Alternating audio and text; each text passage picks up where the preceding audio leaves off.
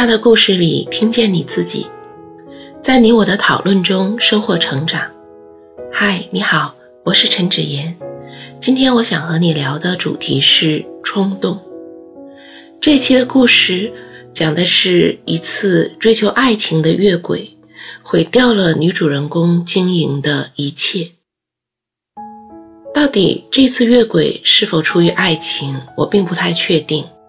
但我可以确定的是，女主人公在自己的生活经历中，比这更冲动的事情、更不计后果的事情不止一次。当她选择了出卖肉体的工作，当她捅伤女儿的男朋友时，这些选择对于她生活的影响是更加重大的。当她回顾自己生活的失败，把自己当按摩女，离婚。犯罪这三件事情并列，这也让我觉得有些诧异，因为除了离婚之外的另外两件事情，违反着法律，也违反着道德，但是离婚是往往代表着一个人婚姻中间选择的错误或者经营的不善，并不是像犯罪那么严重的事情，所以我会觉得女主人公。在思维上是有点混乱的，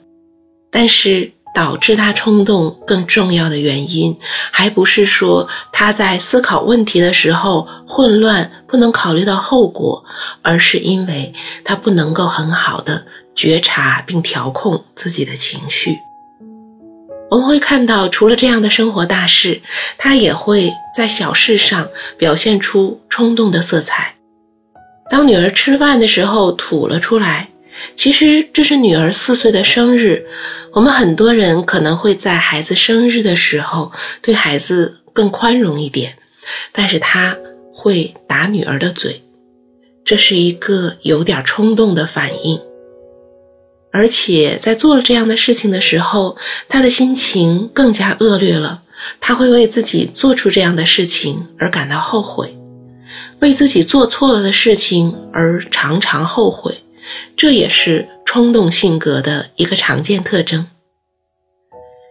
我们很多人在平静的时候都是可以预见到自己行为带来的可能后果的，但为什么我们仍然有时候会做出冲动的行为呢？一个人之所以会做出冲动的行为，往往是因为那一刻自己的行为比头脑。跑得更快。当他还没有意识到自己真正需要什么、想做什么的时候，行为已经发生了。而之所以会出现这样的情况，是因为一个人内心的觉察能力、对自己行为和情绪的觉察能力不足够。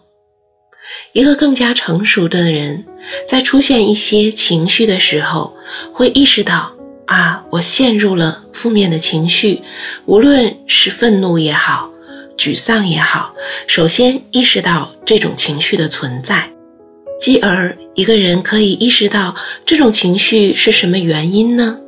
怎样才能让我感觉好一点呢？当我想让自己感觉好一点的时候，我可以做的这个 A、B、C、D 这几种做法，哪种做法是更好的，是最优的选择呢？当一个人有这样一个反思和思考的过程之后，就会往往做出更加理性、对自己长远更加有益的选择。可是有一些人在成长过程中，往往没有这样足够的心智的发展。当遇到一些事情的时候，他会快速的、不加思索的做出些反应。这些行为反应也许能让自己得到即刻的满足，比如说，嘴馋了就去吃东西，生气了就打人。它可能当时能带来欲望的满足、情绪的发泄，但是很显然，长远来看会带来不利的后果。延迟满足这个概念，可能很多人听心理学家说过。最早研究延迟满足的心理学家，给孩子面前摆上诱人的糖果，告诉孩子，如果他十五分钟不吃掉这个糖果，他就可以得到两块。在实验的记录中间，我们可以看到那些孩子努力的想要抵抗面前糖果的诱惑，这个过程是非常折磨的。有的孩子在椅子上扭来扭去，有的孩子抓耳挠腮。当我们想要去控制住一种欲望，想要去忍耐一种负面情绪的时候，常常是不适的，甚至是痛苦的。而冲动的人往往不具备容忍这种痛苦与不适的能力，他们想要马上从这种状态下逃脱出来，好像再多容忍一会儿这样的痛苦不适，自己就要崩溃了。如果我们想要提高对自己情绪的觉察力，那么我们是需要时间的。时间从哪里来？从那个。处在不良的情绪状态，同时又不做出任何行为，才能够争取到时间。所以需要一个基本的容忍痛苦不适的能力，人才能变得更加的成熟。当我们在养育孩子的时候，当我们自己人生的成长中间，其实都会自然的发生一些挫折。每个人都不可能所有的欲望即刻得到满足。当我们很多欲望过多的受到压抑和挫败，或者太多的欲望即刻的得到满足，而没有在生活中自然培养出来容忍欲望的能力的时候，这个人就容易冲动，容易有任何的需求都马上去追求满足，不能够多等。几秒钟，很多时候，时间是智慧的朋友。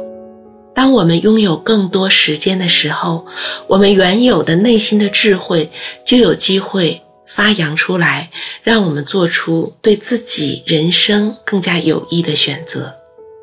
这就是我对于这期故事的想法，也欢迎你在音频下方留下你的想法和感受，让我们在讨论中收获成长的智慧。